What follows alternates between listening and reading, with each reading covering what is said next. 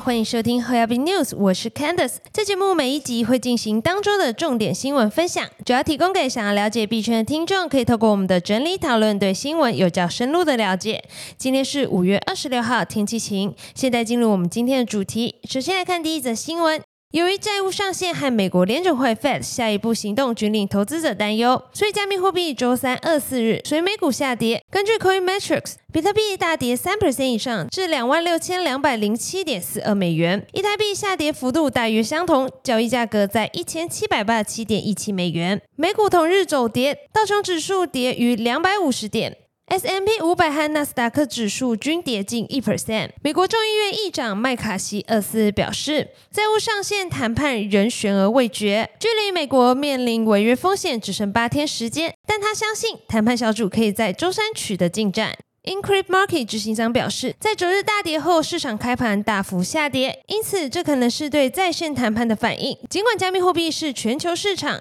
但在美国交易时间交易量回升了不少，因此加密货币的大起伏有时在宏观驱动大型股票波动之后发生的。随着投资人关注美国债务上限谈判以及 Fed 对升息方向有所分歧，比特币又开始表现得像一种风险资产。如同今年稍早与黄金走势同步一样，比特币和以太币将迎来二零二三年最糟糕的一个月，分别下跌十 percent 和近六 percent。比特币在第一季上涨七十一 percent 后，本季至今已跌逾七 percent；以太币则在第一季上涨五十二 percent 后，第二季至今已经下跌了一点八 percent。接下来看下一则新闻，在二四日晚间，中国中央电视台 CCTV 二号财经频道对香港即将执行的新规定进行了报道。报道影片中也多次出现比特币的名字及 logo。CCTV 播报香港执行数位资产交易牌照新规。央行主播首先对新规进行了介绍，并强调当前已在香港营运的加密货币交易所，需在新规执行的九个月内提出申请，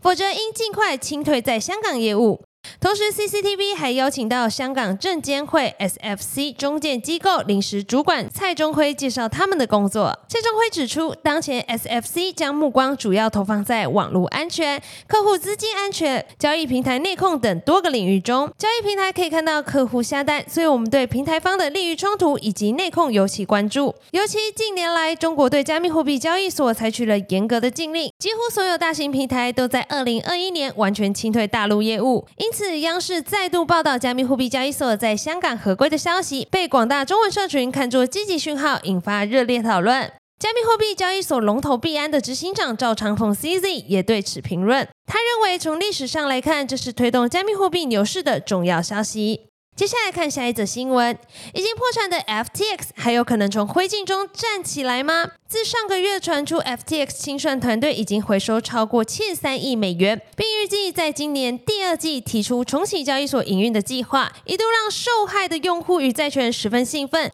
虽然事后不少律师和华尔街人士认为重启交易所没有那么简单，但二三日再传出好消息，清算团队账单显露，重启进行中。由清算人 John Ray 解体 FTX 执行长以来，他每个月的资金用度与薪酬都需公诸上层法院，这让我们见到今年四月瑞的薪资明细里面，包含了一连串重启 FTX 二点零的时程表，包括了评估交易所重建工作、评估重建交易所的投资条件书、评估重启 FTX 二点零的下一步行动、评估重启交易所所需的文件资料、评估 FTX 二点零的竞标清单等等。由于 John Ray 只是按小时计薪，他的行程表反而可以让债权人检视目前清算团队的一举一动。而他不但进行了多项与重启 FTX 相关的工作，也包含了与金融咨询服务公司 PWP 多次洽询重启 FTX 事宜。PWP 是全球知名金融咨询服务商，主要提供关于收购、合并、业务剥离等战略投资决策与财务咨询，跟重启交易所、找寻 FTX 新股东等业务极为契合。FTX 平台代币 FTT 闻讯大涨，在二三日凌晨五点。因重启交易所消息开始上涨，当日涨幅超过十一 percent。但是投资人必须要注意，FTX 如果真的启动了，FTT 不一定会被当作正式使用的平台代币或是赔偿依据。接下来看下一则新闻：士林地检署今年四月十三号逮捕了台版柬埔寨诈骗案首脑蓝道杜承哲。